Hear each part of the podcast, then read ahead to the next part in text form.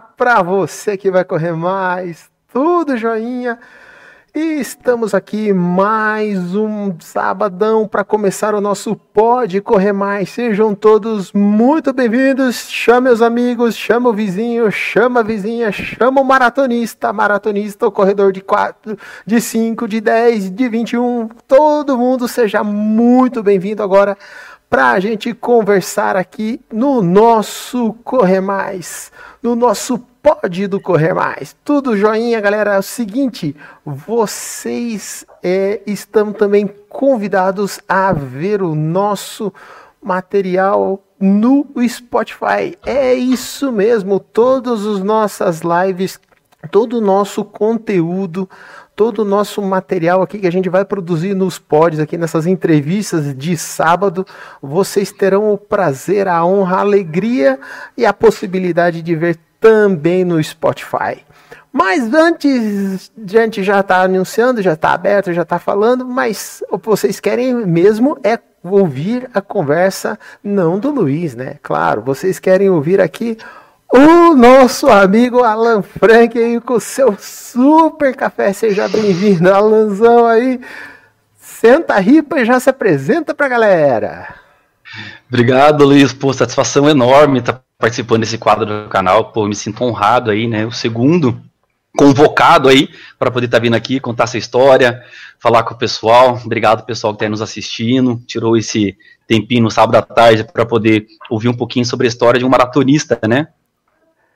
É, não é à toa que, para quem não sabe, até esses tempos aí, o, o, Alan Frank não era Alan Frank, né? Era Alan Frank maratonista, não é verdade? O seu nome no, no Instagram? Conta aí. É, pois é, então, o, essa conta do Instagram, o perfil maratonista, é 100% para poder falar da maratona, né? Aquilo lá é meu diário. Eu acabei encurtando ele para Alan Frank 42K por uma orientação aí do, de marketing, né? É, tá ligado no marketing, isso mesmo. Então, assim, Alan, vamos começar então. Se apresenta para o pessoal, conta um pouquinho da, da sua história, assim, como que você começou nas corridas de rua e o que que, o que, que te fez chegar aí nesse, nesse grande potencial que você é hoje.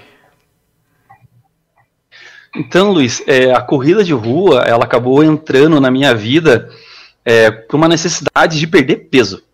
Isso foi em 2015. Eu lembro, eu tinha completado 31 anos e eu tava, eu sempre fui um atleta de, de hipertrofiar os músculos. Eu adorava musculação. Então eu gostava de ficar grande, forte, cheio de volume e tal. E depois dos 30 e poucos ali foi ficando difícil manter a cintura, né? Alimentação, é, o estresse do trabalho, aquelas coisas. Eu fui indicado por um professor de educação física lá na academia, que eu frequentava, é, a inserir exercício de endurance na minha rotina. Falou, fim de semana, vamos pegar ali, ou você vai pedalar uma hora, ou você vai correr uma hora, não sei, o que, que fica melhor para você? Pra gente queimar esse excesso aí que você tá acumulando. Eu fui dar voltas no parque amistosamente, totalmente amistosamente. É, eu morando aqui em Santa Felicidade, eu ia para o Parque Tingui e dava a volta para saber o que, que era dar uma volta. Daí na segunda-feira o professor perguntava: em quanto tempo você fez? Qual foi a distância? Eu falei: não sei, cara, dei uma volta no parque, que tinha que saber essas coisas. né? Daí foi me falou: o Tingui tem 5 quilômetros, cara. Você correu 5 quilômetros, qual foi o tempo que você gastou fazendo isso? Eu falei, não sei, não tenho a mínima noção. Daí eu lembro que eu cheguei a comprar uma pochetezinha lá na Decathlon, botei um app no, no celular e comecei a dar voltas no Tingui. E nessa brincadeira, assim, eu sou eu sou um cara que sempre trabalhou bastante com resistência em várias coisas na vida, tá? Então, assim, eu sempre curti o desafio que envolvesse resistência. Muitas horas trabalhando, muitas horas sempre gostei. Então, nessa brincadeira, Luiz, eu comecei a dar três voltas no Tingui. Então, o meu rolezinho de domingo, amistosamente, sem a mínima noção estava fazendo, eu corria 15 quilômetros. Minhas armas. E eu pesava na casa dos 80 quilos. Eu era um, um, um, marombado que tinha perdido a boa forma, cheio de peso. E, e a tua altura, desculpe? 1,69m. Eu tava pesado, cara. 80 quilos. 80 quilos. Aí foi eu brincava de dar três voltas no tingui. Mil, cara, não é à toa que hoje chegou nesse nível aí, mas vamos lá, vamos, deixar o pessoal é. curioso aí. Quem, quem não é. conhece ainda o Alan, vamos deixar o pessoal curioso. Deu um amigo meu da academia, muito amigo, Douglas, Douglas Machado, que ele já ele treinava em assessoria na época na HP, né? Então vai aqui um abraço pro Ricardo Rubik, pro Guilherme Meisner, que hoje são sócios da GR2, são muito meus amigos desde essa época, né? Ele falava na assessoria: "Ah, tem um cara lá na academia que eu converso, um marombadão lá que dá umas voltas no Tingui, meio louco, né?" Daí ele falou assim: "Você tem que fazer uma corrida de rua." Eu falei: "Então, vamos fazer essa tal essa corrida de rua aí." Daí eu me inscrevi, 15k de Santa, 2015. A primeira foi 15, 15k de Santa. Nunca tinha treinado corrida na rua, nunca tinha, não sabia o que era fartlek, intervalado, longo, sabia nada. Eu estreiei no 15k de Santa. Deu deu uma hora e 14, se não me engano. Ó, super bem mesmo. Tava acostumado com o percurso pesado, né? Daí eu, nessa brincadeira de só rodar nos fins de semana, amistosamente, sem nenhuma espécie de treino, nada, nada, nenhuma prescrição, sem a mínima noção do que tava fazendo, eu fiz um 10K da Smelge. É gostoso o clima de corrida, né? O evento esportivo, putz, o pessoal. Você não vê ninguém que termina uma corrida feliz. O cara pode estar destruído fisicamente, mas emocionalmente ele tá bem, Sim. tá contente, tá satisfeito. Daí nessa brincadeira eu fiz a meia maratona de Curitiba. Daí o, esse meu amigo Douglas me chamou, foi sacanagem que ele fez, tá? Ele falou assim, ó, tem uma corrida que é se chama Graciosa. Vamos nela? Eu falei, bora. Luiz, eu subi a Graciosa, cara. Minhas armas. No final de 2015. E você Nunca ainda. tinha treinado corrida. Você só, só dando aquelas voltas de fim de semana, sem fazer. Só dando minhas voltinhas no Tingui e fui ficando valente. Deu sair do Tingui, pegava o Fredolin Wolf, pegava um pouco de subida, já que eu ia fazer uma corrida de subida, e voltava pro Tingui. Eu cheguei a fazer essas minhas rodagenzinhas amistosas na casa nos 18 quilômetros. E eu só descobri o que eu tinha feito quando eu chegava no carro, desligava o app e ia ver. Eu não tinha orientação de ritmo, nada, nada. Era 100% por sensação. Topzera. Daí eu fui cair na bobeira de fazer a Graciosa 2015. E foi um negócio assim transcendente, Luiz. Foi porque a corrida de longa distância, ela me levava a um estado de êxtase. Leva até hoje, só cada vez fica mais difícil alcançar esse estado de êxtase, Sim. né? É assim, de um módulo zumbi, sair do corpo 100% de concentração, eu não usava relógio GPS, nada, eu me orientava por sensação, de ter controle total sobre o corpo. E como é que faz isso na Graciosa, que é subindo? É Eu fui subindo, Pancadão. foi aumentando a fadiga, o batimento cardíaco foi aumentando, eu tinha que diminuir um pouquinho para controlar a respiração, para mudar a postura. Foi um negócio alucinante. Eu fiquei duas horas e acho que foram duas horas e doze de subida, duas horas e quatro. Duas horas e quatro. Não, e ainda ah, foi excelente, cara. E foi muito louco, porque quando terminou a serra e ficou no plano, eu comecei a acelerar. E não sabia o ritmo que eu tava correndo. Eu tava com o app na pochete, cara. Sim. Foi um negócio só- muito louco. Só que ali eu cheguei no meu ápice é, desse êxtase na corrida. Porque, cara, para eu poder conseguir ter um nível de concentração que eu atingi para controlar o corpo, eu fui para uma outra esfera. Ali eu entendi que a corrida de rua ela poderia encaixar numa outra parte da minha vida, que seria ali a parte espiritual, de nível máximo de concentração, se desligar desse mundo, sabe? O momento ali do encontro íntimo e sair do corpo. Na Graciosa eu descobri que isso era possível. E no meu histórico particular, religioso tal, eu já fiz retiros espirituais fim de semana, tal, enfim. E eu aprendi que eu conseguia ter isso numa corrida longa. Caramba, que, que história, é diferente mesmo. Assim, a, a, a sua percepção desse, desse ponto, desse aspecto, é uma coisa que, que não é todo mundo que tem esse, essa, essa capacidade, essa, essa percepção, né? Então, a corrida de longa distância, ela nunca foi e nunca vai ser contra ninguém. E ali, ali na Graciosa você ainda era um, um, um marombadão. 80 quilos, cara. 80 quilos. 80 quilos. E daí 80 quilos. você sub... não foi, já, já fez, já começou com 15, fez esmelge, já subiu o morro e conheceu a maratona. O que, Então, que te levou a na maratona- ela veio na consequência do trauma da Graciosa. Porque depois da Graciosa eu me lesionei muito, cara. Eu sentei na calçada lá, minha perna não funcionava mais. Meus amigos me ajudaram a levantar para entrar no carro. Eu cheguei em casa, eu não consegui subir a escada do sobrado, cara. Eu me arrebentei inteirinho. Daí tá aí a lição que eu deixo para todas as pessoas que estão nos ouvindo, que vão depois ouvir no, no pod. É, não faça nada sem orientação do profissional de educação física. Pelo amor de Deus, não façam. É, está se desafiando, tá gostando, tá curtindo, tá dando prazer, quer mais, é distância ou quer mais tempo. Orientação, orientação, orientação. Eu demorei mais ou menos um mês tratando as lesões da perna, das duas pernas. Trato tibial, nossa senhora, joelho, banda, ixi, foi feio o negócio. Aprendeu, teve ali um período de aulas de, de fisiologia, de ortopedia. Fisiologia fisioterapia. Uhum.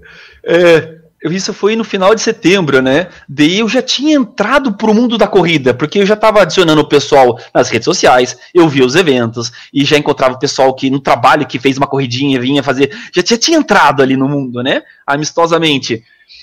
Eu fiquei vendo durante outubro para novembro o movimento da maratona de Curitiba todo mundo maratona, a maratona. Eu comecei a estudar. O que é a maratona? 42, 195, a distância mítica, é, o grego, que Filípides, que morreu completando. Ah, tem uma outra tese, tem isso, aquilo, é a principal prova das Olimpíadas, ela fecha as Olimpíadas. E eu comecei a ficar alucinado por aquilo. E eu já estava é, imerso na corrida de longa distância por conta desse meu aspecto pessoal que eu me encontrei, né? Desse de chegar nesse ponto de êxtase, né? Daí eu comecei a pensar, caramba, eu quero correr maratona. Porque se ficar longas horas correndo nesse esforço, controlando o corpo a um limite assim, transcendente, é um negócio que me realizou, eu vou correr maratona. Daí eu me consertei inteiro, daí eu cheguei na academia, falei assim, ó, professor da academia, eu não quero mais que monte meus treinos de hipertrofia, eu quero que você fortaleça agora perna, core, etc e tal, porque agora eu vou correr. Eu lembro que eu estava na minha última consulta com o ortopedista e conversando bastante com ele. Ele falou assim: cara, você tem que decidir, ou você é um marombado ou você é um corredor, cara. Você tem que treinar a corrida, seu corpo precisa ser treinado para isso. Você está se desafiando para correr corridas de 21 km, 20 com serra, você precisa de treinamento específico para isso. E o peso é teu inimigo. Falei, então tá bom, então agora eu vou correr. Isso foi em novembro para dezembro eu comprei meu primeiro relógio GPS, comprei uma mochila de hidratação. 2015. 2015, finalzinho, para virar 16. Sim. Você eu comprei meu... fez, a, fez a Graciosa e viu a vibe da, da Maratona de Curitiba 2015 uhum. e daí... Deu o estalo. Vou correr maratona. Comprei minha mochila de hidratação, meu relógio GPS, tênis eu já tinha já. Meu primeiro tênis de corrida foi um Skechers Go Run. Eu aprendi a correr com o meio do pé na marra, tá? Raiz. tá? Daí eu me inscrevi na Maratona Internacional de São Paulo 2016. Daí eu fui procurar treinamento para corrida. Daí eu fui procurar dieta para corrida e eu comecei a treinar a corrida para correr maratona. Que fera! É interessante assim isso que você está contando que é, você focou e não foi no oba oba. Você já começou focado. Você entrou sabendo ali das possíveis limitações que aquele momento teu você tinha pela, tu, pela tua história e você focou então. Uhum. E você já começou então ali o teu, teu primeiro treinador, tua primeira equipe para a corrida foi a equipe Asa ou como porque hoje você é um símbolo da equipe Asa, né? O, o, o Marco que me perdoe, mas você é um, um símbolo. Então é, como que foi assim você chegar até eles e, e, e a tua história é, com eu, essa equipe aí? Eu tive que ter mais um trauma antes da equipe Asa, tá? 2016 eu me treinei, então eu procurei informação. Eu sou uma pessoa que, que gosta de conhecimento, tá? Tanto na minha área profissional, acadêmica, eu curto conhecimento. Então, para mim, faz bem isso aí. Então, eu procurei informação, planilha, treino, livro, né? Deu, me treinei. São Paulo 2016. Meu primeiro, minha primeira prova, 2h27. Depois eu fui em agosto para Floripa. Meu segundo RP, 3 e 13. Depois eu fui para Curitiba 2016, 258. Foram três RPs no primeiro ano me treinando.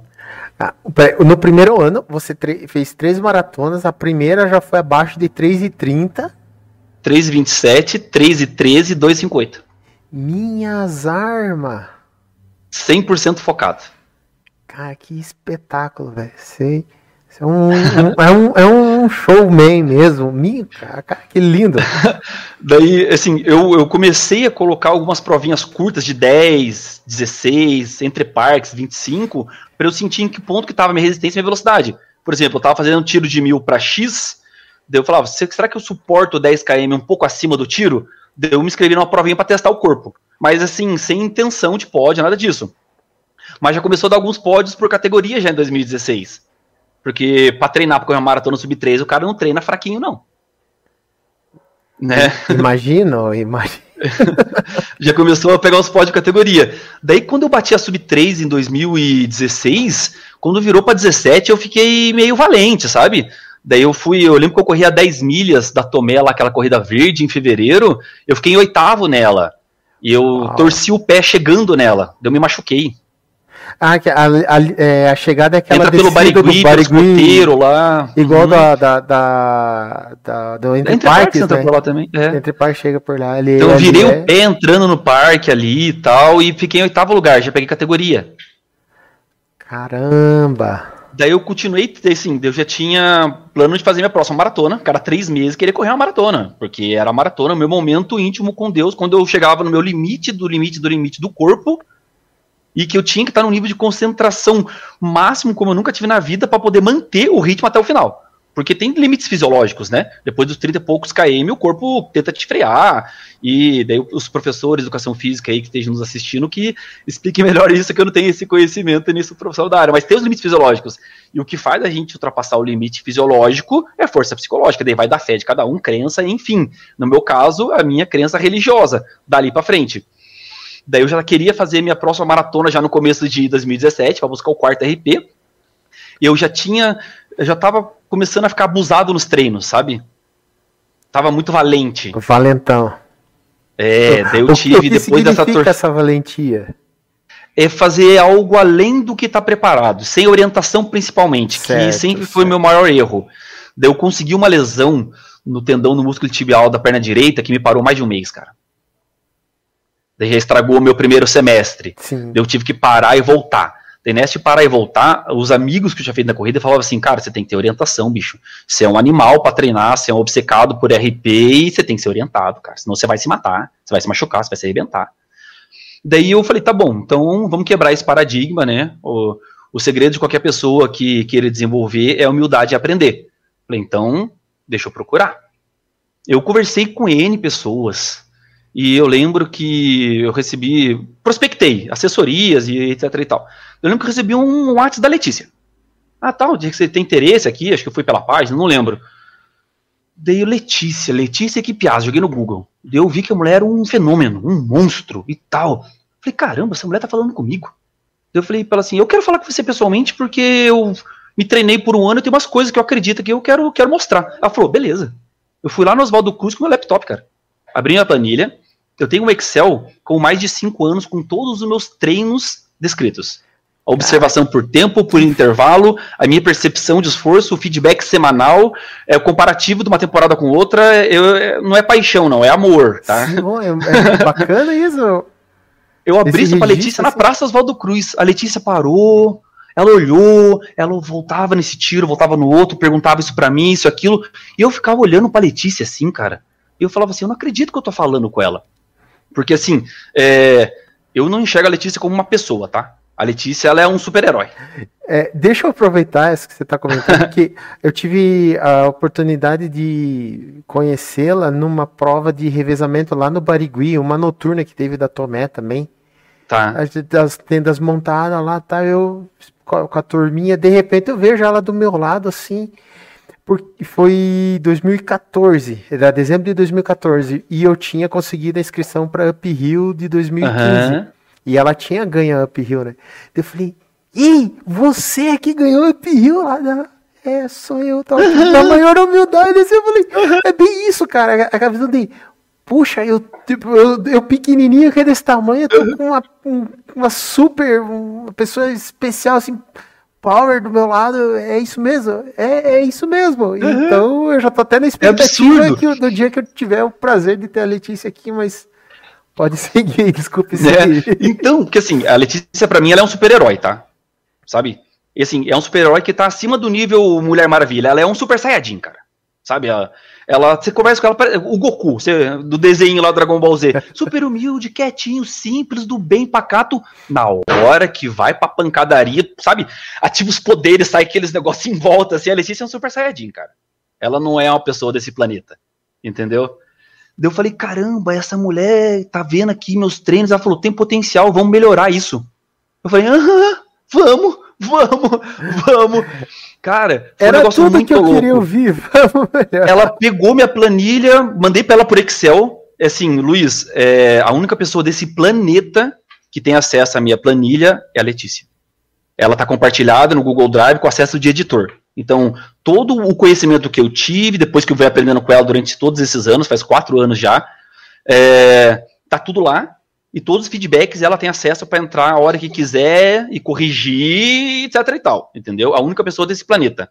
Tá? Ela é a minha Patrick Sang, que é o técnico do Kipchoge. É o único Sim. técnico que ele teve na vida. Tá bom?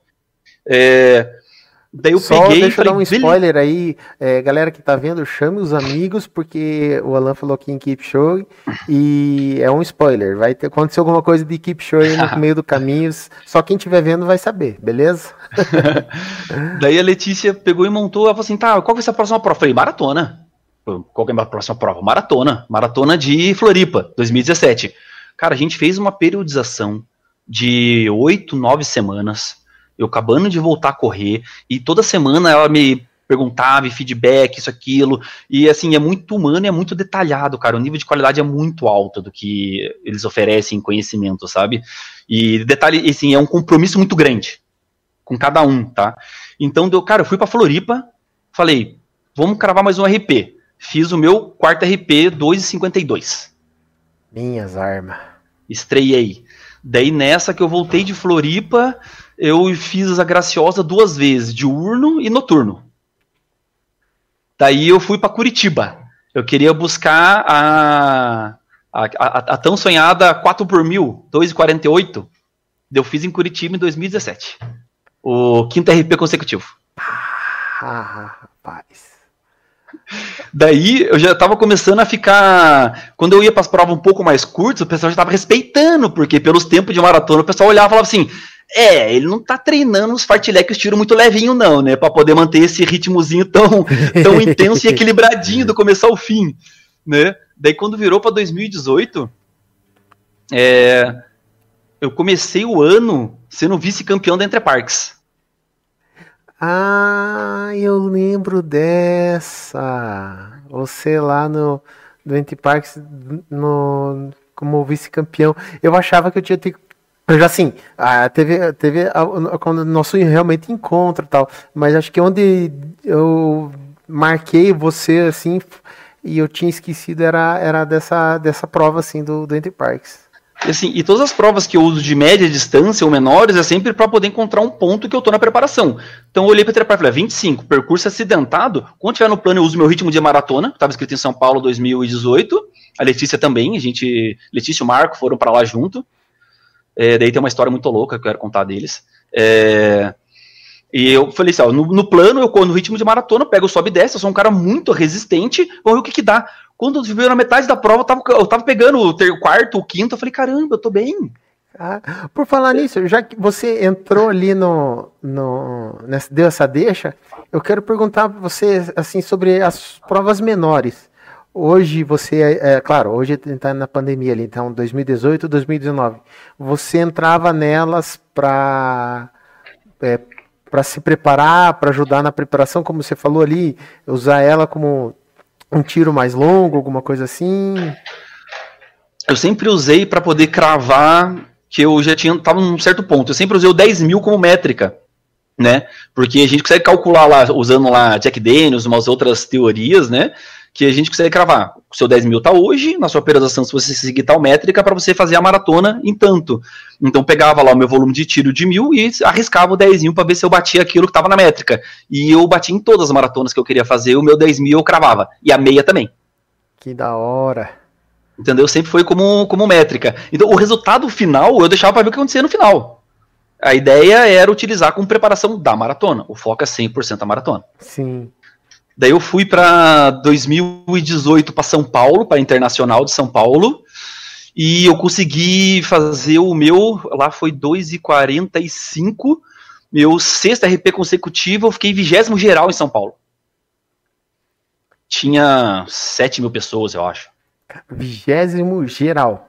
Peguei uma galera do pelotão de elite no meio do caminho. Nossa, Larguei no povão. Sim.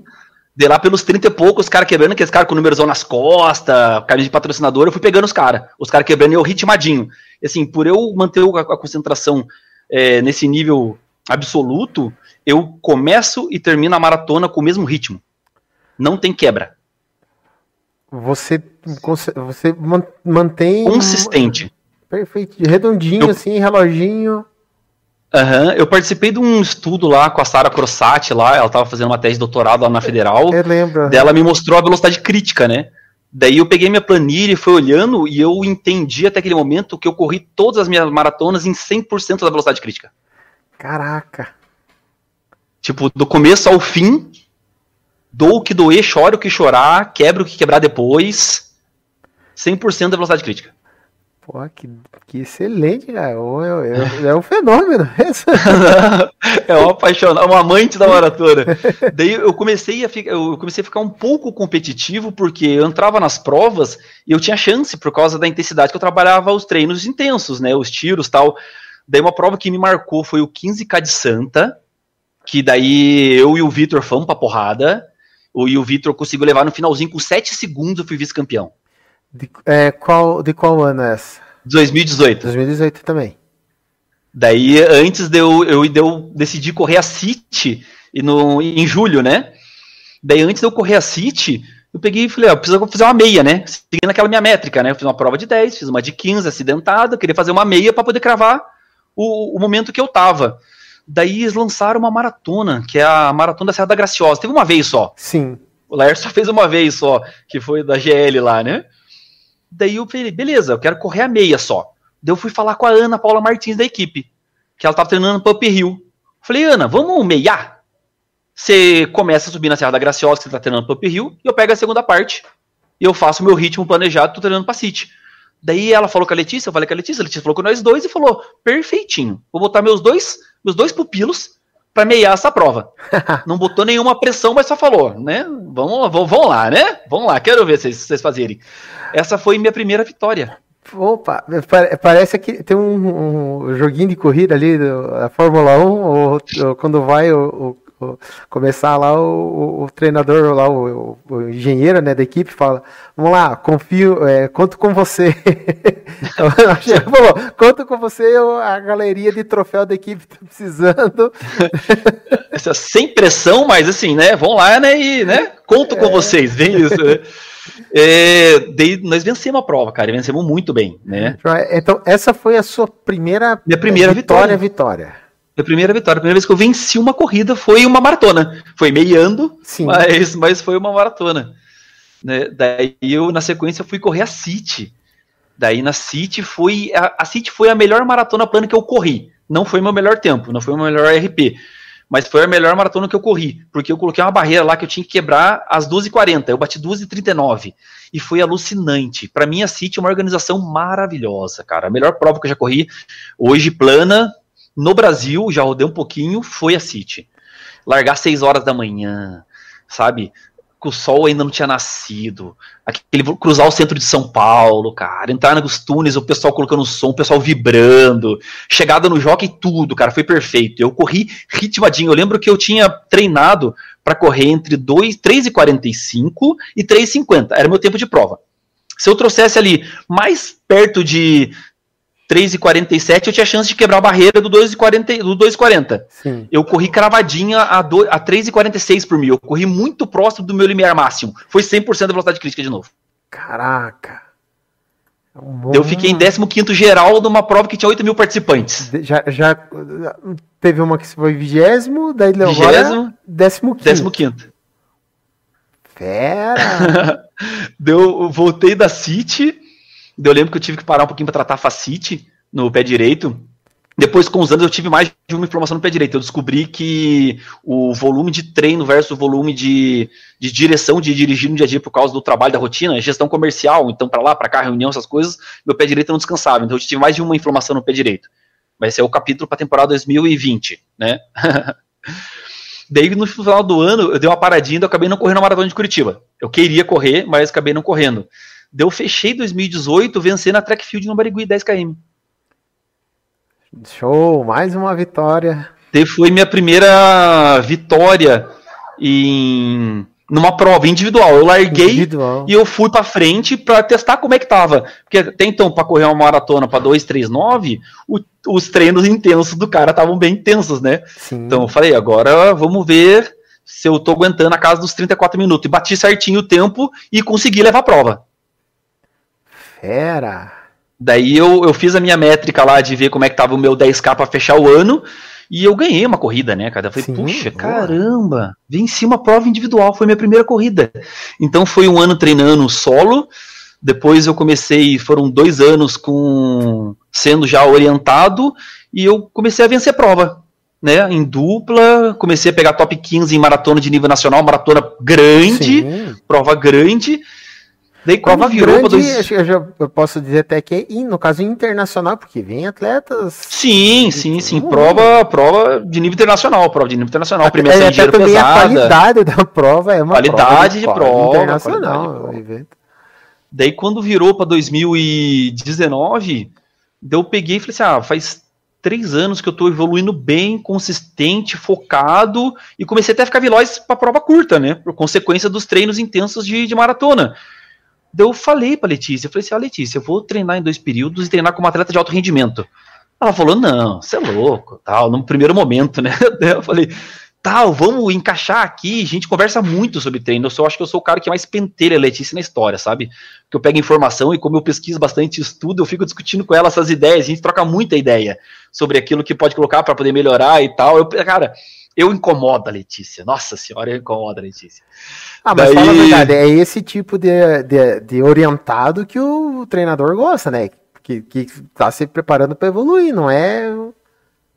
Cara, ela já me falou já uma vez no particular que eu sou o aluno mais desenvolvido que ela já teve até hoje. Que é o cara que busca se desenvolver, né?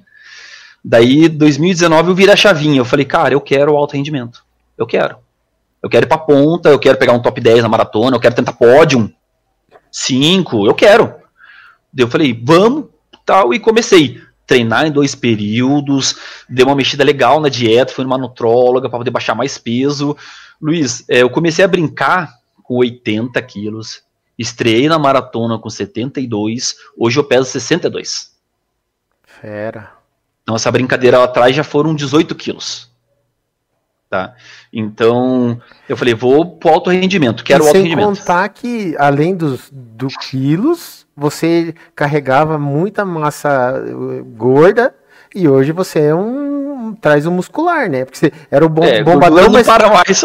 você falou, né? Você era o bombadão, tal, mas uh, você vai vendo umas fotos ali que tinha tinha uns excessos, igual esses aqui que eu tenho, né? É, é. umas mochilinhas. Era o shape botijão, sabe? Tudo quadradão. né?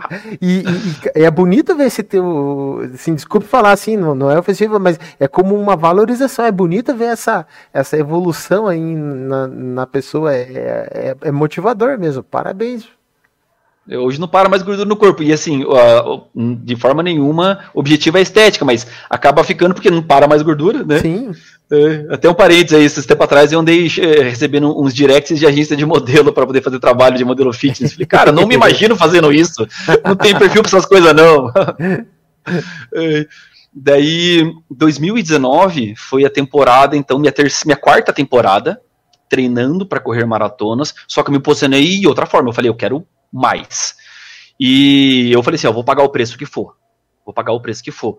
E conciliou também com o momento meu pessoal, que eu aceitei uma proposta de trabalho, já no começo do ano, para eu ir para Santa Catarina. Eu fui morar em Jaraguá do Sul. É, e treinando em dois períodos, família ficou em Curitiba tal. E então eu comecei num nível de foco de treinamento mais intenso e mais pesado, mais focado do que eu já fazia. Então, assim, acordar de manhã, treinar, trabalhar o dia inteiro, treinar o segundo período, descansar. Eu comecei em Curitiba, tanto que até eu correr Brasília em, em março, eu ainda estava morando em Curitiba. Depois de Brasília, na sequência, de Brasília, eu já fui para Santa Catarina. Daí, daí eu comecei o ano, eu venci a 10 milhas da Tomé. Cheguei, venci ela em fevereiro. Daí, em março, eu falei, ah, vou fazer agora um outro treino diferente. Peguei um 20K Cross da Copel. O provinha pesada. Ah, lá é. Uhum. Eu fiz 10 só lá, mas É, então, é... a 10 milhas da Tomé eu venci muito bem. Então, assim, ali eu vi que o, o que eu, o, eu consegui entender meu nível de condicionamento e de evolução com os dois períodos de treino. Eu tive um ganho em resistência, que consequentemente eu tive ganho na capacidade de dar mais pancada ainda no corpo nos treinos intensos e eu fiquei mais veloz e mais resistente. Daí eu fui para Copel lá, falei, ó, eu não tinha noção de ritmo. Eu falei, então vou ser competitivo, porque a prova vai largar aqui dentro, depois já vai entrar para estrada de chão e pancada. Daí tocou a buzina, saiu um cara correndo na frente lá, o Guina, saiu que nem um maluco lá, e eu fui indo atrás. Nós passamos, eu passei os dois primeiros KM rodando a 3,20 e pouco por mil. Meu caneco. Que nem um alucinado. E eu falei, eu vou pegar, eu vim para aqui para competir. Daí eu alcancei no terceiro e começou a subida, daí eu tenho vantagem por causa da resistência e a força de subida que eu sempre trabalhei. E para bati o recorde da prova, Luiz. Cacilda. Uma hora e 20, 22 segundos. É o recorde do 20K da Copel. É meu. Vitória Sim. de 2019. E, assim, só para quem não tem noção, é, não é, é uma hora e 52, mas é muita subida. Não é pouca, é muita. E subida em estrada de chão, então. Subida em estrada de chão, fazendo curva com propriocepção puro, pezão virando naquelas pedras aradas lá. Então, cara, é, é de. Ó, muito bater palma, porque. Ó, uma hora e vinte com 22 segundos. O cara... É o recorde do 20k Cross da Copel. Ó, a patroinha Oi, linda, galera aí. tudo bom? Daí eu fui para Brasília. Correr Brasília. É, aí foi a minha única queda e a maior dor até hoje. E assim, eu escolhi Brasília porque eu já tava nessa vibe competitiva. Lá eu fui buscar a casa do 235. Eu tava, tinha quebrado a barreira do 240. Sim. Eu queria barre quebrar a barreira agora do 235. Daí eu fiz bastante treino aqui, fiz uma periodização ótima, com volume, com intensidade, em dois períodos, tá? Em dois períodos e tal. E eu lembro que eu tinha algumas opções ali. Eu tinha Montevidéu, eu tinha Santiago, que tinha alguns amigos aqui, galera da, da For One lá do Pontaroli, foi com uma galera, fecharam uma casa lá e tal. É, eu tinha a, a, a, a, a Nilson Lima em Uberlândia, né? Pra quem não conhece, o, o, mestre Nilson Lima, né? O homem que está buscando correr a maratona de número 300. Em 2019, ele corria uma maratona por fim de semana ao redor do mundo. Ele é uma lenda, né? Sim. Eu participo de, uma, de, um grupo lá com ele, tá ele, tá o Lula da Corja, um abraço pro pessoal lá, pessoal da One Motivation Brasil. Só tem maratonista que ama maratona nesse grupo e conradeiro. Então é um dos grupos que pode, se faça sol, eu nunca saio de lá. Porque o nível de conversa que a gente tem lá é muito alto, sabe? Com relação a maratonas, é, qualidade de prova, sabe? É o pessoal muito maduro, é muito gostoso lá. Deu, eu olhei e falei assim: ah, percurso rápido, Minas Gerais é muito pesado e calor, Brasil o percurso é rápido, mas é calor. Deu, escolhi Brasília, porque era a primeira edição, não era uma prova famosa, não vai muita gente lá no Hike Parta, 1.400 quilômetros de avião entendeu? Sim. E sim, a nível de custo dava para correr uma dessas internacionais, tanto Montevideo quanto quanto Santiago no Chile. Eu falei, vou para Brasília, porque eu vou meter o 235 lá. E esse 235 numa prova que não vai ter tanta gente desconhecida muito longe, eu tenho chance numa dessas ficar no top 10, talvez no top 5, por que não? Vamos lá. Sim. Fui para Brasília. Cara, não tenho que preparar um cara para poder correr com 40% de umidade relativa. Entendeu? Luiz, eu eu tava lá durante o dia lá, cheguei no sábado, fui que lá na Expo. que foi a prova? Em abril. abril. Em abril. Abril, abril. Abril já tá chegando o, o período da seca mesmo. Da seca lá. Eu fui na Expo, conversei com o Daniel Chaves lá, conversei com o Nilson Lima, o Sérgio Rocha tava lá cobrindo, trocando uma ideia é, e tal. Todo aquele clima gostoso, mas eu olhava aquele ar parado, seco, e eu não entendia muito bem o que me esperava, né? Eu lembro que eu acordei no hotel e geralmente eu saio de madrugada lá, uma hora antes da prova, eu saio agasalhado para não pegar aquele sereno da noite e tal, e chegar bem lá, né, na prova, né? Cara, eu tirei o lençol, tava abafado. Eu abri a janela do quarto do hotel, olhei pra rua, tava abafado. Eu saí de regata transpirando. 6 horas da manhã, 5 e 40 da manhã. Eu fui na pé pra largada lá e olhei no, num, num, num termômetro de rua, 26 graus, o sol não tinha nem nascido. Falei, que que é isso? Eu fiz meu aquecimento, fui lá pra baia, 6 e 30 e poucos da manhã, o locutor falou assim, ó, senhores, se preparem teremos um clássico dia ensolarado em Brasília. Estamos largando com 31 graus e 40% de umidade relativa. Já para animar todo mundo. Tipo, é, se hidratem, rezem, vai ser o inferno. Literalmente. Luiz largou e eu fui no que eu precisava fazer. Meu ritmo de prova, treinado nos quatro meses de periodização. Passei o 10 no que eu estava previsto. Passei o 15 no que eu estava previsto. Eu lembro que no 17 a gente saía daquela avenida principal de Brasília, que esqueci o nome, e fazia um contorninho por baixo do viaduto para subir para a asa. A gente ia para asa norte, depois para asa sul. Nessa da subida, eu cheguei na parte de cima, o meu ritmo cardíaco subiu muito e era normal você sair de um túnel, já peguei 300 provas, como Floripa, como Brasil, como São Paulo, é, Curitiba, você subiu um viaduto, dá aquela subidinha, você administra, respira um pouco mais fundo, volta pro ritmo. Quando eu subi, não voltava pro ritmo. Tava esquisito. Daí eu comecei a fazer força para voltar pro ritmo. Daí eu comecei a fazer força, eu encaixava o ritmo que eu queria, olhava pro relógio, a sensação era desconfortável, eu não tava encaixando mais. Daí eu lembro que eu passei a meia dois minutos acima do que eu precisava. Eu não conseguia mais encaixar o ritmo. Eu falei, caramba, o que está acontecendo com o meu corpo aqui? Daí eu comecei a hidratar de um jeito que eu não estava acostumado. Eu botava muita água, jogava água na cabeça e tal. Desde do 21 ao 25 foi um fartlek, porque eu fazia força para ir pro ritmo, o batimento cardíaco subia muito, eu tinha que soltar o pé para poder encaixar o batimento cardíaco para ter a sensação que eu precisava, que eu já conhecia meu corpo, era minha oitava maratona, Sim. correndo a 100% da velocidade crítica. Não encaixava mais. Daí eu peguei e falei, ah, vou Pergunta, Luiz. Ah, deixa eu fazer uma pergunta aqui. É, essa sensação, talvez os mais novos não tenham noção, Mike Tyson.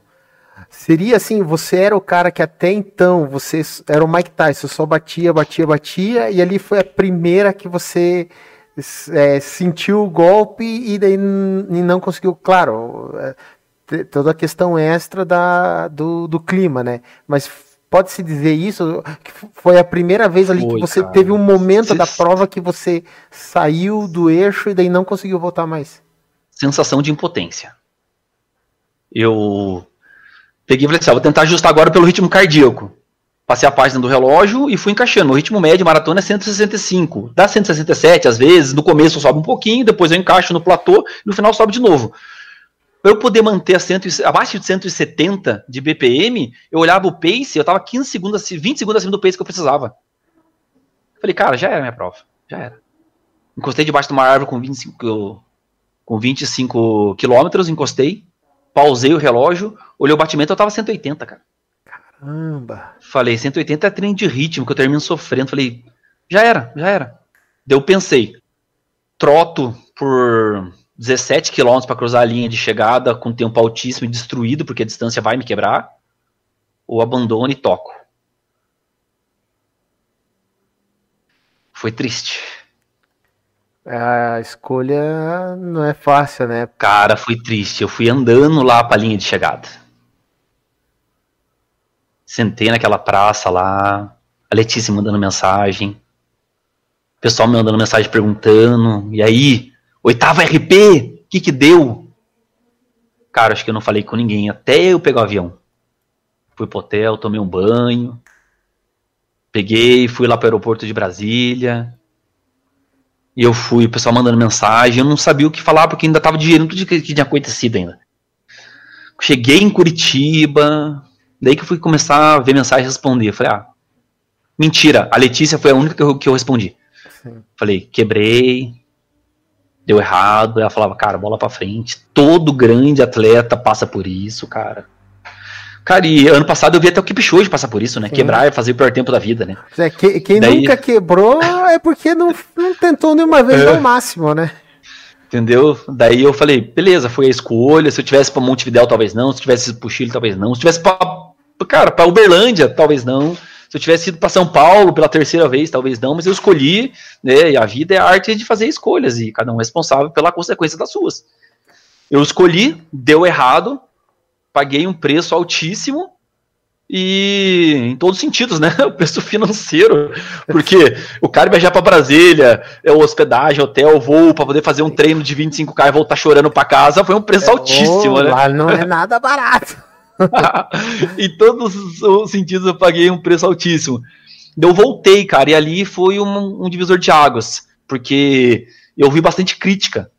Falando, cara, você não pode querer ser um atleta de alto rendimento e conciliar com o trabalho e tudo, e você não é mais moleque, eu já tava com 36 anos. Aí entra aquela história também, né? O, o pessoal que é, é, amiguinho quando tá tudo bem, daí chega, você mostrou assim, o fracasso, o povo aproveita e vem em cima, né? Eu lembro que eu parei, refleti um tempo, voltei a treinar, continuei na mesma pegada, me recuperei bem, tratei o corpo, tava sem lesão, tava bem pra caramba. Foi fisiológico, né? Foi climático, foi intempéries, não tinha o que eu conseguisse fazer naquilo, contra aquilo, né? E você vê, a prova foi tão pesada, tão pesada, Luiz. O vencedor fez 2,26, mas o cara veio do Sergipe. Para ele, aquilo lá tava, entendeu? Beleza. O resto do pódio foi segundo cara de Brasília, terceiro cara de Brasília, quarto cara de Brasília. O quinto foi o Jurandir, que corre aqui em Curitiba lá. O Jurandir já correu bastante para muita gente. O Jurandir pegou pódio, um quinto geral com 2,48. Nossa. Entendeu? Você, você Quebrou, passou mal. manter, uhum. você ia. Era um cara, assim, o, o, o, Jurandir era um cara para correr abaixo de 2 horas e 30. 2,48 chegou passando mal, cara. Eu vi ele chegando. Chegou, foi pro centro médico, hidratação e tudo, entendeu? 2,48 pegou pódio. Entendeu o naipe do negócio? Sim. foi desumano. Eu voltei, falei, beleza, eu tava inscrito na Uphill, até então, a Uphill era uma prova que eu olhava ela como algo muito distante, porque eu não sabia como que eu me comportaria para ela, né? Eu lembro que eu voltei de Brasília e conversei bastante com a Letícia, conversei bastante com o Marco e tal. Eu já estava morando em Santa Catarina, é, lá em Jaraguá do Sul. Falei, foco na Uphill. Uphill é a próxima prova. Pensei em correr umas outras antes, pensei em usar a periodização para correr SP City, pensei em correr Porto Alegre. Falei, cara, quer saber uma coisa? Não deu RP, deixa isso mais para frente. Vou focar no Uphill, porque Uphill é uma prova extrema e eu sou um cara extremamente resistente. E sou um cara que tem subida como um, um forte. Falei, vamos focar nisso aqui. Eu me internei a treinar lá em Jaraguá do Sul. E a temporada 2019 em si, ela foi maravilhosa. Que eu cheguei em Jaraguá do Sul, me recuperei lá um pouquinho de Brasília, treinei um pouquinho, peguei uma prova de 5 km, foi minha segunda prova de 5 km na vida. Eu corri uma vez para ver o que, que acontecia com o meu corpo 5 km, quase passei mal lá em Pinhais. Com a molecada do 20 bib, eu me embolei com a molecada do 20 bib em Pinhais. Quase tive um treco, quase tive um infarto. molecada largando pra 300 alguma coisa por mil, tiozão embolado com eles lá. Quase infartei, foi muito louco. Daí eu cheguei em Jaraguá do Sul, peguei uma provinha lá de 5K e sentei a lenha. Me embolei com os caras e venci a prova. Fiz hora. lá 16 baixo, deu 16,04. Daí o pessoal lá da cidade olhou e falou: Mas que que esse doido com a camisa lá é, rosa da equipe asa? Falou: Que que esse maluco que é aí e tal? Forasteiro. Daí, Esse forasteiro chega aqui tocando horror na cidade. E a empresa que eu tava trabalhando, eu fui gerenciar uma equipe de vendas lá, a empresa foi patrocinadora da prova. Uau. E não tava lá diretor, daí eu fiquei dando entrevista com o patrocinador, não sei o quê, toda uma mídiazinha lá, o pessoal de fora olhando, falei, o que que esse cara chega aqui prontando na cidade? daí eu vim para Entre Parques aqui, fiquei em terceiro lugar, já tava bem competitivo já. Fiquei em terceiro lugar na Entre Parques, Daí eu fui para para Uphill, para Famigerada. Luiz, aqui é um capítulo à parte, tá? Isso aqui tem que ter um parêntese, ah. porque até então é a prova da minha vida, né? Porque assim, eu tava no meu tempo, no meu ano do alto rendimento, treinando dois períodos, pancadaria. Cara, eu fiz muito específico. Lá em Jaraguá do Sul tinha, tem, né, um, um morro lá chamado Morro da Antena, Pico do Boa Vista. Cara, com um quilômetro ele com 6.200 metros, ele acumula um quilômetro de subida. É mais inclinado que a Rio do Rastro. Sim. Eu cheguei a fazer treinos de 34 quilômetros usando ele. Fiquei 3 horas e 20 brincando lá. Se tem, os últimos 2 km dele, depois que passa na frente da igreja, assim, passa na frente da igreja, o cara faz o sinal da cruz, pede ajuda. Dali para frente só sobe carro traçado. A inclinação lá é 16%. Andar é mais interessante do que correr naquilo lá. E eu fazia lá correndo a 10 por mil, cara. Olha o naipe do negócio. 10 por 1. Se você andasse, era o mesmo tempo do que você corresse. E eu subia aquele troço correndo para ganhar resistência para uphill. A resistência. Cheguei a fazer, eu lembro um dia que eu, eu saí do apartamento que eu morava lá em, em Jaraguá, 4 km até, até o pé do morro. Peguei e subi uma vez, bati lá em cima, tava os caras dos corpos do bombeiro, que o pessoal lá de cima eles fazem saltos de parapente, asa delta lá de cima, né? Pessoal do Corpo de Bombeiros Assistente, eu subi uma vez, o cara do bombeiro, subindo o garoto, falei, isso aí, eu desci, eu subi de novo. Os caras, não. Como assim, cara? Daí eu, eu desci mais uma vez, eu voltei pro apartamento, deu 34 quilômetros, deu, deu 3 horas e 20 subindo lá. Oh, que né? espetáculo. Né? Eu lembro que eu peguei falei, falei, falei pra Letícia, eu falei assim, Letícia, eu vou fazer um próximo agora subindo três vezes. E, cara, é, é, fundamental a orientação do profissional que consiga saber os seus limites para poder, que entende os seus limites, que tem essa expertise profunda, né? Daí ela falou assim, cara, você não vai subir três vezes. Por quê? Pelo teu histórico de provas planas, pelo que tem lá que eu conheço, pelos seus limites fisiológicos, você não vai ter um uphill acima de 3 horas e 20. Então você já elevou o teu corpo ao estresse que ele precisa.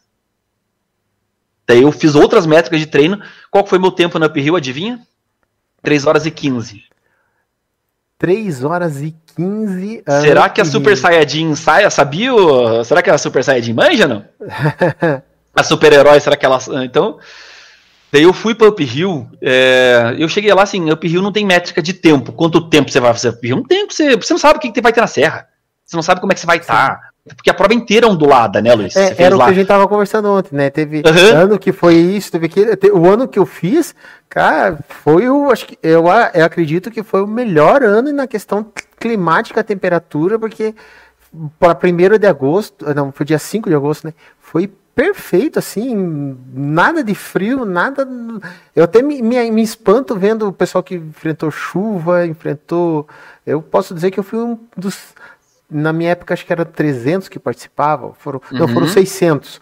A primeira foi 50 convidados, daí foi 300 e daí a segunda uhum. foi 600. É, foi assim, eu fui privilegiado, porque quando eu fui lá, é, qualquer um de vocês ia para baixo, você acho que, sei lá, para baixo de 3 horas, tranquilo, se tivesse o clima que eu peguei. E foi muito louco, porque assim, eu fui fazendo aquecimento e assim, você que participou, cara, o clima daquele negócio é absurdo, né, cara? Quando eles começam a tocar aqueles tambores lá, cara, não tem quem não se arrepie. Eu acho, eu acho que é, eu acho mais profundo que aquilo é só ouvir a Xoxolosa na largada da Conrads. Entendeu? Acho que só Xoxoloso para poder superar aquilo lá, né? Daí a gente tá naquele clima e tal, tocou a buzina, Luiz. Eu não olhei pro relógio. Eu fui atrás do primeiro pelotão fui pra porrada, fui pra morte, entendeu? Me embolei com os caras, uma nuvem de uns 20 caras, correndo atrás daquele carro madrinha lá, com aquela sirene tocando com o númerozão em cima. Eu fui pra porrada. Fui pra pancadaria. E passava KM rodando abaixo de 3,30 por mil. Eu lembro que teve um KM que tava mais planinho, passando a 3,26 por mil, cara. Meu eu só Deus. olhava pro relógio na parcial. Batia KM, eu olhava e falava, Jesus, eu vou morrer, mas eu não vou largar esses caras. Eu lembro que pegou um trecho de subida, sétimo pro oitavo, o batimento subiu muito. Daí veio o trauma de Brasília. Falei, cara, controla, controla. Daí eu tomei uma decisão. Eu soltei o primeiro pelotão. Eu comecei a rodar no ritmo na casa do 3,40, que eu tava treinado para aquilo. Soltei os caras, soltei os caras. Larguei, daí a gente desceu do oitavo pro décimo, tinha uma descidinha, eu respirei fundo, fui controlando o ritmo, encaixei e fui no meu ritmo, sozinho. Fiquei no limbo. O primeiro pelotão continuou indo pra pancadaria. As pessoas que não queriam se matar ficaram bem atrás de mim. Eu fiquei no limbo, correndo sozinho. Fui passando pelas cidadezinhas, fui passando, passando, passando.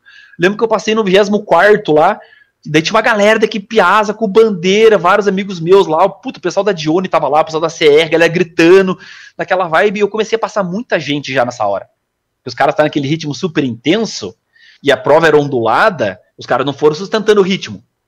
Cheguei na serra inteirinho, Luiz. Inteirinho. Que Comecei beleza. a passar os caras. Comecei a pegar os caras. E nego andando. E passando mal. E ver aquela tempestade. Cara, não era chuva. Assim, era tempestade. O Bento batia de lado, chegava a trocar passada. O negócio tava muito punk. E eu falava assim, eu, cara, quer saber de uma coisa? Eu treinei para isso eu lembrava de uma frase que eu li no final da SP City em 2018. Tinha uma placa da AR lá, da Adidas Runner de São Paulo, uma placona preta gigante assim no viaduto, assim, ó. Você treinou pra sentir dor. Falar. Vamos lembrar disso aqui. Eu lembrava na maratona de São Paulo no começo, 2018, que eu lembro de sair do Birapuera, passava pelo primeiro túnel, não que eu saí do túnel, cara. Tinha uma faixa da equipe asa amarrada lá no, na passarela, cara, o Marco com a bandeira na calçada, cara. Eu não acreditei que eu vi aquilo. Tinha aquele mar de gente, olhava assim, olhava para minha camisa, olhava assim, o Marco com a bandeira. Ninguém entendia nada, olhava tudo aquilo e falava, cara, tudo que eu fiz até agora me preparou para isso aqui. Vamos. Eu não andei um centímetro no Rio do Rastro. Opa, peraí, vamos, vamos, vamos, olha só o anúncio, olha só a galera que perdeu aí, tá vendo no, no gravado, volta, volta a fita um pouquinho, volta ali 15 segundos, fala de novo, bem faladinho essa expressão. Eu não andei um centímetro no Rio do Rastro. Olha, só para vocês sentirem a, a importância dessa expressão do, do Alan, por que eu dei ênfase e, e pedi para ele falar novamente. É, no ano que eu fiz, 2015, que estava tudo perfeito, né? Eu falei, tá tudo perfeito. Correu o Adriano Bastos lá. E ele comentou nas suas redes na época que ele chegou a caminhar por 7 quilômetros. Ele foi o vice-campeão da prova e aqui o Alan se coordenou, se arrumou e foi redondinho a prova. Então, mas... Cara, eu passei muita gente na serra. Aquele primeiro pelotão, a gente tava numa nuvem, tinha uns 20 caras. Eu cheguei em oitavo. Então eles pagaram preço por continuar no ritmo. Eu fui feliz na minha estratégia de soltar um pouco o ritmo para poder guardar a perna para a serra. E na serra eu toquei horror na serra, cara. Valeu a pena subir os morros lá de Jaraguá, então. Eu lembro quando chegou ali do quilômetro 40, eu chorava de fazer força, de tanta dor no corpo. Eu falava, não vou parar.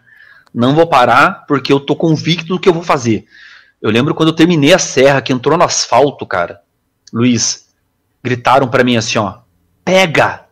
Eu olhei lá no horizonte, assim, ó, um cara que tava chegando, andando. O cara olhou para trás apavorado. Eu comecei a acelerar de novo, Luiz.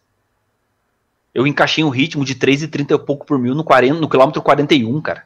Caraca, maluco! E fui buscar o cara.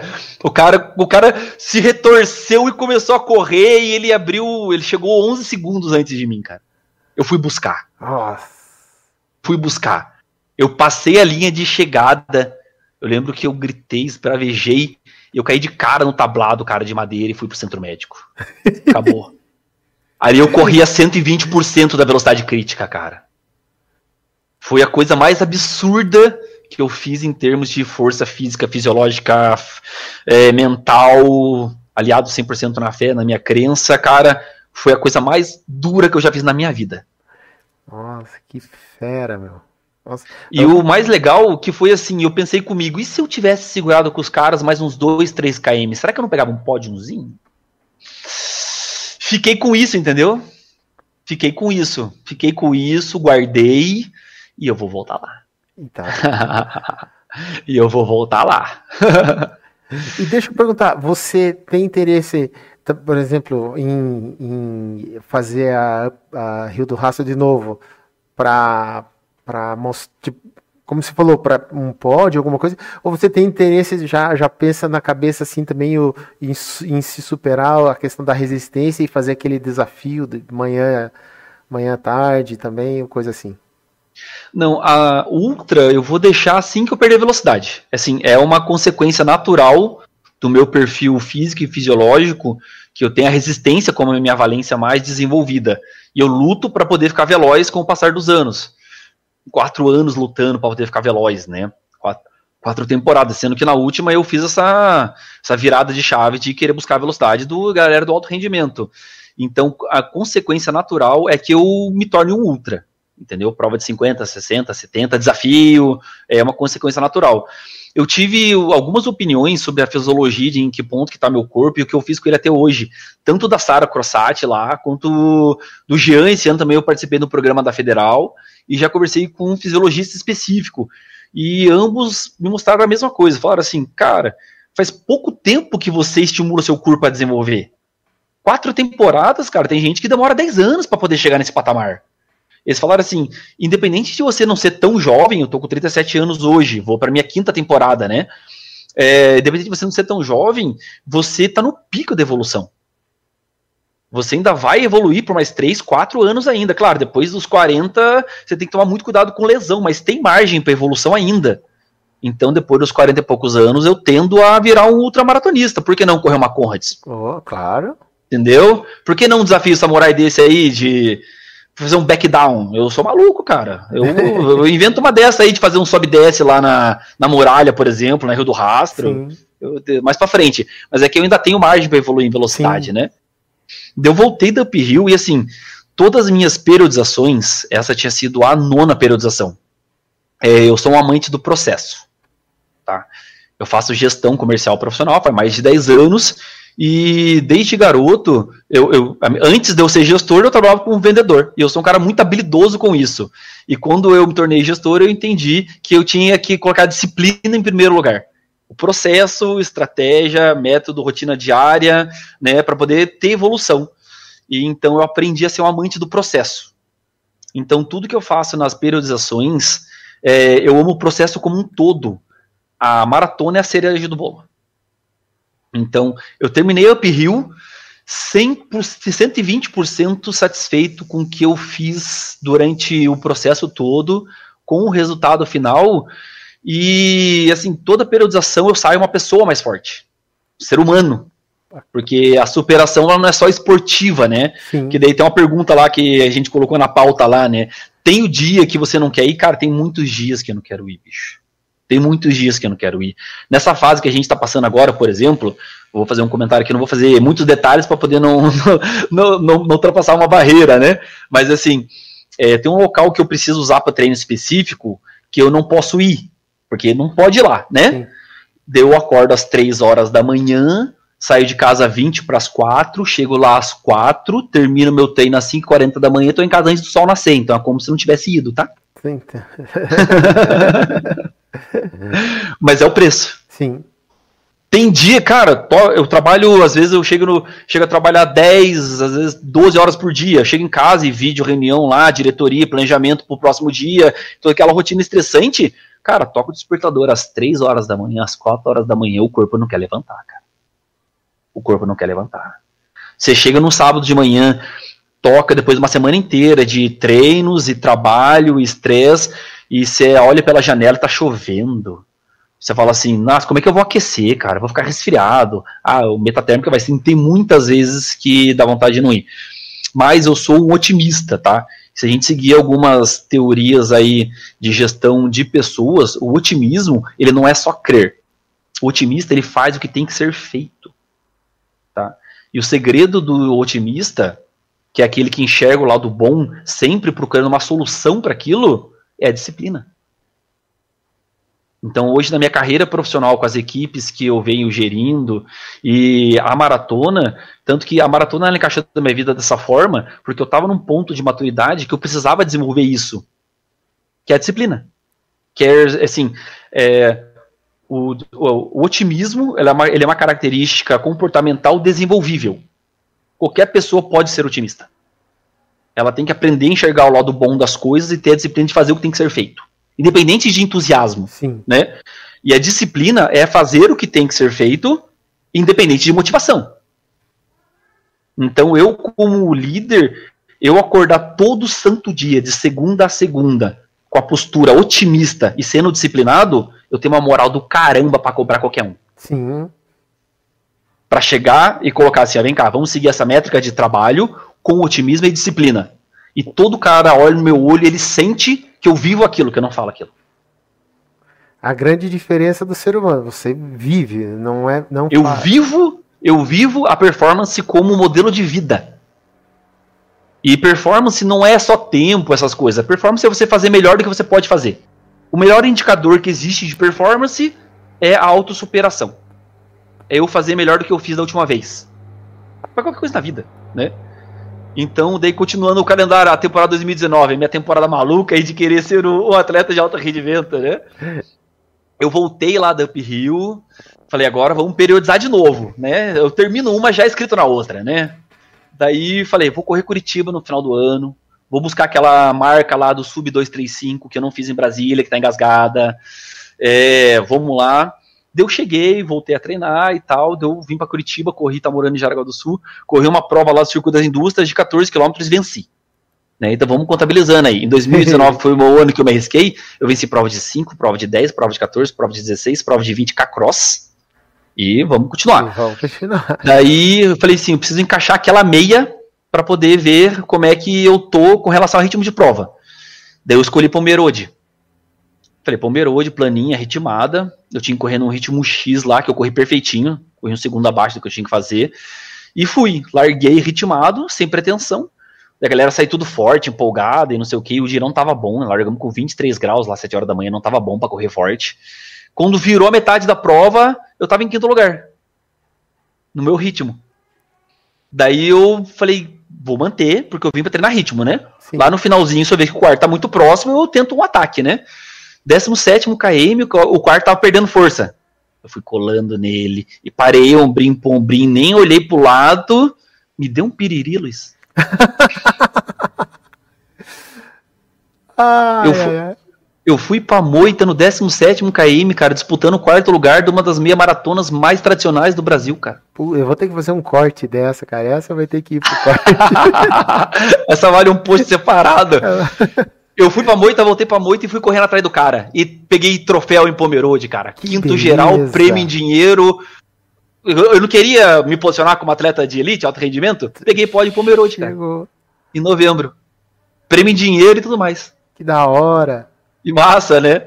Daí eu peguei Pomerode e falei, agora vamos atrás do tal do RP em Curitiba. E assim, eu fiz a marca, mas eu não fiz minha melhor prova porque o percurso não ajudou. E eu também estava vindo de um ano já muito fadigado, né?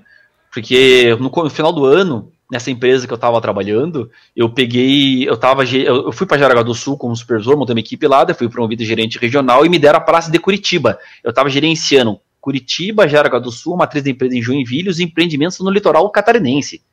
Eu estava ficando mil quilômetros de BR por semana com o carro da empresa para cima para baixo. Caramba. Meu pé direito não descansava nunca mais, cara. Então eu já estava começando a sofrer com o desgaste de treinar em dois períodos, trabalhar que nem um alucinado e o estresse de viagem, de trabalho é um negócio muito, é muito cansativo. Sim. Cara, uma viagem de duas horas e meia, três horas, cansa demais o cara.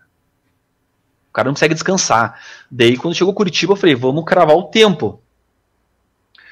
Largou, eu tava treinado para correr na casa do 3,35 por mil talvez um pouquinho menos e tal. Eu tava ritmadinho, encaixadinho, fui. Nem olhava pro relógio, batia a parcial, sabia o que eu tava fazendo. Mas a prova de 2019 foi muito ruim, né, cara? O percurso, né? Nossa. Saía por umas quebradas, um sobe e desce, uns, uns pisos irregular. Daí eu soltava um pouco o ritmo. 3,40 e pouco tal. Daí quando ficava bom, eu voltava pro ritmo. Eu lembro que chegou no meio da prova, cara. Eu passei a meia um minuto acima do que eu queria fazer. Eu já fiquei meio meio bravo lá. Daí eu cometi meu primeiro vacilo, cara, das minhas 10 maratonas. Eu reclamei da prova. Tipo, um cara do meu lado passou, pô, tá ruim. Eu falei, é, pois é, tá uma merda esse percurso, não sei o que. Cara, eu desviei o mindset, eu perdi a concentração, Daí ele deu uma embarrigada, eu passei alguns km fora do ritmo, 13, 40 e pouco, sabe? Fiquei ali uma briga psicológica, e eu tava muito desgastado, muito fadigado, uma temporada inteira, estresse de trabalho, viagem, tudo. Eu lembro que chegou pelo 36, aquela galera, eu larguei no povão, tá? Não larguei na elite. Sim. Aquela galera da elite com os númerozinhos nas costas, quebrado. Ah, Luiz, veio aquela força lá dentro. Eu respirei fundo, olhei para cima, acertei aquele meu nível de concentração absoluto. Falei com o homem lá, vamos? Bora. Comecei a encaixar. 3,33, 3,34, 3,35. Cara, eu passei o último KM a 3,32 por mil batendo palma. Uau. Eu tava inteiro. Eu cruzei ali em chegada com 2 horas e 34 e 26 segundos puto comigo, cara. Mas, nossa senhora, que decepção. Eu falei assim, dava pra rodar. Deu 3,39 por mil a média eu poderia ter cravado 3,35 por mil ou menos se não tivesse desviado, aquele, cara. Aquele momentinho. Então, assim, uma 2,31, 2,32 era um número palpável. Era pra eu ter feito a 100% da velocidade crítica de novo e não fiz, cara. Não fiz. Mas, assim, foi décimo um geral. também. Uma prova grande, uma prova bem competitiva aquele ano. E peguei pós na categoria, e, pô, ficou todo orgulhoso tal. Minha equipe. Tem uma foto minha lá chegando ali no corredor com eles, cara. Tinha um mar de gente batendo palma. E assim, a ligação lá que eu tenho com a equipe, de, antes de fechar, eu quero comentar o porquê que eu tenho essa ligação com eles, né? é, que é, é, muito voltado à, à, vida pessoal, a forma que a gente enxerga o, as coisas nessa vida, né? Daí eu terminei a prova e todo mundo orgulhoso daquilo que eu tinha feito, e eu bravo porque eu não tinha feito aquilo que eu me propus a fazer, porque eu vou para correr 100% da velocidade crítica, e não fiz. Então ficou engasgado. Não foi 100%, mas beleza, vida que segue, concluído, pega o troféu, vão para casa. Minhas filhas foram me esperar na linha de chegada e estavam na grade pela primeira vez numa maratona. Então elas gritando meu nome, foi, foi incrível. Sim. Sim. Eu não fiz o que eu tinha que fazer, mas eu fiz algo que, que, foi, que foi algo incrível, foi né, cara? Especial, 2,34, 10, marca. Oitavo RP consecutivo em 10 maratonas, em 10 periodizações, em 4 anos, que é um tempo curto para o cara fazer 10 maratonas. E no ano que eu me, me propus a correr em alto rendimento. Daí eu voltei, descansei um pouquinho, daí em Jaraguá do Sul a empresa pediu para eu focar mais aqui em Curitiba, né? Até porque eu ficar muito tempo na estrada, filhas, aquelas coisas, né? Daí eu falei, beleza, eu, eu ia voltar a morar em Curitiba. Daí ia ter uma corrida lá em Jaraguá, de 10 km. Daí eu, só um, pera aí que chegaram as meninas em casa aqui, deu os meus cães. o pessoal animou, ligou. Deixa eu, deixa eu fechar meu microfone só um segundinho. Ai, ai, essas coisas acontecem só. Gente, olha só, enquanto ele tá organizando lá. Que, veja como quando a coisa flui é legal. A gente já tá aí com uma hora e tanto falando e tá fluindo praticamente sem pergunta, porque o cara é uma história, uma lenda viva. Então é, a gente vai, vai completar aí e segue firme. então, pra gente fechar essa temporada, fechar a história, a gente responde as perguntas também, né? Só corrigindo, tá? É, é, as donas da casa chegaram, tá? Eu tô na casa delas, tá? Tô aqui, viu, no, esse relacionamento bom, né? Eu sou separado, né, da mãe das minhas filhas, eu vim aqui passar o dia com ela, já filou o almoço, fica aqui, entendeu? É, vida boa. Então, daí a... Só, só um pouquinho. Vamos lá, pessoal. Seguinte, eh, tá rolando aqui, pessoal tem algumas perguntas, tem algumas fotos a gente vai mostrar daqui a pouco, tal. Mas e, é, é, é, muito legal essa, essa conversa. Cara, eu conhecia já o, o Alan por um tempo tal, mas pô, tá sendo um verdadeiro aprendizado esse momento, assim, eu tô super feliz, agradecido de, de, desse privilégio que, que a gente está tendo hoje aqui. Tudo ok, Alan? Vamos lá. É, as meninas chegaram aqui, os cachorros estão ali fazendo. Tão bravas, né? É, então, deu um pessoal lá de. Eu, eu, não sei, eu falei, ó, vou voltar a morar em Curitiba, né? E eu fiz muitos amigos em Jaraguá do Sul. Que eu ia lá pra pista e tocava horror. Jaraguá do Sul é um lugar perfeito para treinar. Que lá tem uma pista de atletismo Sim. de nível olímpico, nível internacional. E a cidade é muito quente e abafada. Então, o cara que treina em Santa Catarina, que o, o Henrique falou semana passada, Sim. o cara que treina lá, ele vai competir num local um pouco mais frio, mais úmido, o cara rende, entendeu? E as estradas em volta. Então, assim, as assessorias de lá, ó, Simone Ponte Ferraz, que é maratonista de nível internacional, fiz muita amizade com ela lá. Treinei com ela na pista, a mulher faz tiro de mil comigo, cara. A mulher é brava. Ela fez 239 em Buenos Aires, em 2019 e foi terceiro lugar no Sul-Americano de Maratona sedenta no Brasil. Que legal. Treinei com ela lá e fiz amizade. A galera da Lifewell lá, uma assessoria, que eles que promoveram a prova Jaraguá Sky, que foi uma maratona no começo de 2020 lá. Fiz muita amizade com eles também. Daí o pessoal da Lifewell, um dos professores, ele trabalhava na academia que eu fazia. Ele montou todo o meu fortalecimento durante o ano inteiro. A gente ficou muito amigo, né? Ele falou, cara, antes de você ir embora, você vai ter que correr essa prova de 10K.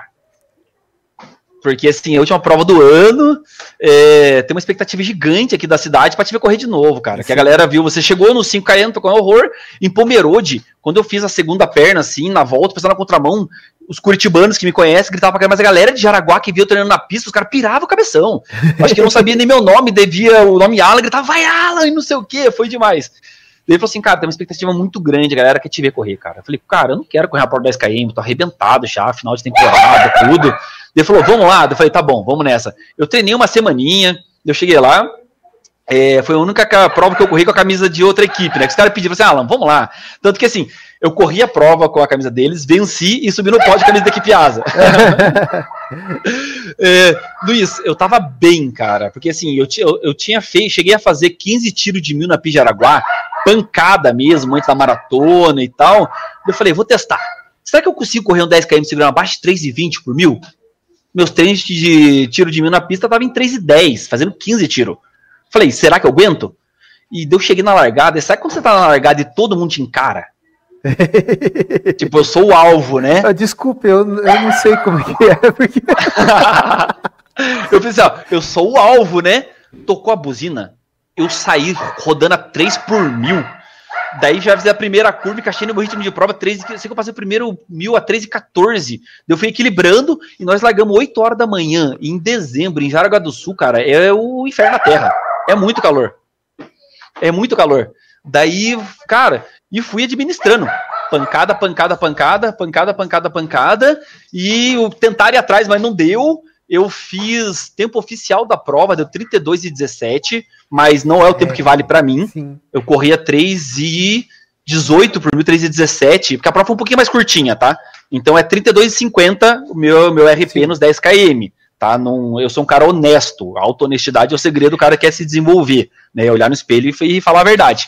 Então, assim, eu tenho como marca lá 32 e 17, mas meu tempo, meu tempo é 32 e, e 50. Mas assim, eu corri para 32, né, cara? Sim. 3 e 17 por KM, largando às 8 horas da manhã. É, daí venci a prova e foi uma festa gigantesca, porque daí era a minha despedida da cidade. Eu saí do pódio lá, os caras falaram assim: Alan, Mush, cara, tipo show de rock, pula aqui. Eu pulei do, eu pulei do palco nos caras, os caras me jogavam pro ar, então foi é. maravilhoso. A minha despedida de Curitiba, de Jaraguá do Sul, né? Que fera. Daí eu voltei para Curitiba e eu pensei, cara, chega, mas daí ia ter a Graciosa noturna. E assim, a Graciosa foi a prova que me traumatizou para poder en entrar em tudo isso aí. Sim. E eu tava numa temporada de alto rendimento, né? Eu falei, cara, eu vou ter que correr essa prova. Lembra, Luiz? A gente se encontrava na largada. Você fez Lembrei meu coolerzinho, ah, meu no, coolerzinho. No ônibus aqui antes. De, no ônibus lá em cima, lá no Guatupé. É, Guatupé, tudo. Uhum. Daí parei, falei, cara, eu preciso fazer isso, eu preciso encerrar a temporada. Daí eu lembro que eu tava na largada, todo mundo me olhando, e eu falei, cara, eu não vim aqui para fazer outra coisa. Eu vim aqui para poder cravar meu final de temporada com todos os meus objetivos. E eu saí como se não houvesse amanhã, cara. Largava com subidinha, uma leve subidinha, eu fazia Sim. o primeiro KM a 3,20 por mil. O segundo tinha uma leve descida e um pouco de plano, eu tava rodando a 3,15, cara. Eu saí alucinado. Eu cheguei na Graciosa, eu comecei a subir a Graciosa rodando a 4 por mil, cara, 4,30 quando tava mais pesado. Caramba, Ele tava chovendo muito, sim. muito, muito. Tá, me lembrou a Rio do Rastro, aquela garoinha fazendo. Aquela assim, chuva patinando, paralelepípedo e etc e tal. Daí eu lembro que chegou no meio da prova, o batedor, a moto me largou para poder ver como é que tava os caras. Daí ele voltou e falou assim: Cara, você tá com 3 minutos de vantagem. E eu não tava nem aí, eu tava correndo. Daí tava muita chuva e tal. Você, tô, você tá três minutos de vantagem. É pouco. Eu quero. É, eu quero. É, não é contra mim, nenhuma prova é contra mim, cara. É uhum. contra o tempo. É contra o meu limite. Sim. É a minha performance. É eu fazer melhor do que eu fiz da última vez, entendeu? Eu lembro que terminou lá a serra, o cara falou pra mim assim, ó. Bicho, você tá com cinco minutos de vantagem. Falei, não tô nem aí, socando o pé no asfalto. Quando eu vi a linha de chegada, eu fiquei tão alucinado, sabe aquele momento transcendental que eu coloco, que é o meu objetivo na corrida de longa distância? Cara, eu, depois eu fui olhar o relatório no relógio, que nos últimos 200 metros, cara, eu passei rodando a 2,45 por mil, cara. Nossa. Eu tava loucaço, a adrenalina tava explodindo. Eu lembro quando eu vi ele chegado, peguei aquela lanterna, joguei ela pro ar, cara, e saí gritando. eu passei ali de chegada, eu quase fui bater lá na tenda com, as, com o pessoal com água e não sei o que lá, cara. Foi muito louco assim, Luiz, é, de, aqui, com isso aqui eu finalizo os meus quatro anos buscando corrida. Que daí foram um ano treinando sozinho, três anos sendo orientado, sendo que no terceiro sendo orientado eu busquei o alto rendimento. Sim. Daí o meu maior orgulho do final da temporada 2019 é eu pegar os meus certificados de maratona, de meio, montar um currículozinho lá com as vitórias. Eu venci prova de 5, prova de 10, prova de 14, prova de 16, prova de 20k cross, bati o recorde, prova de 21 com serra, peguei pódio em prova meia maratona de nível nacional, top 8 no Up Rio, e, e as marcas, né, o tempo lá de 32 10 km, eu mandar para as organizadoras, mandei para a Maratona Internacional de Floripa, mandei para para a Maratona Internacional de Porto Alegre e mandei para SP City, pedindo pelotão de elite. Os três aceitaram. Que fera! Então, assim, o meu objetivo, que era a temporada 2019, buscar a elite nacional, foi alcançado, cara. Eu consegui. Em quatro anos, o cara de 80 quilos virou um atleta de elite a nível nacional.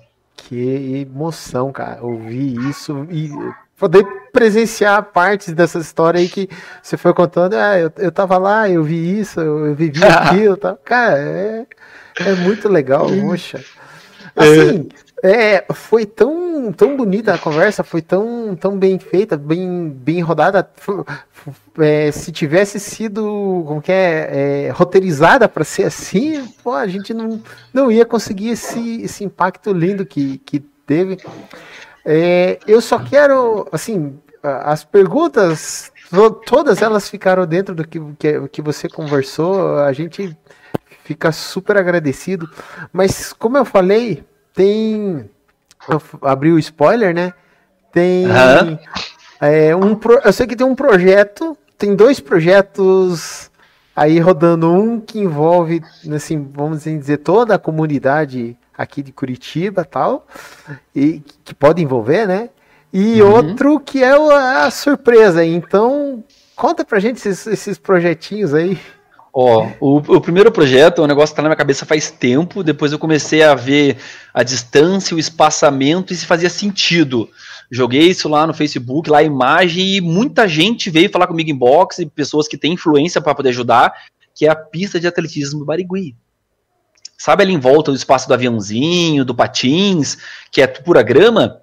A gente consegue colocar uma pista de terra de 400 metros lá.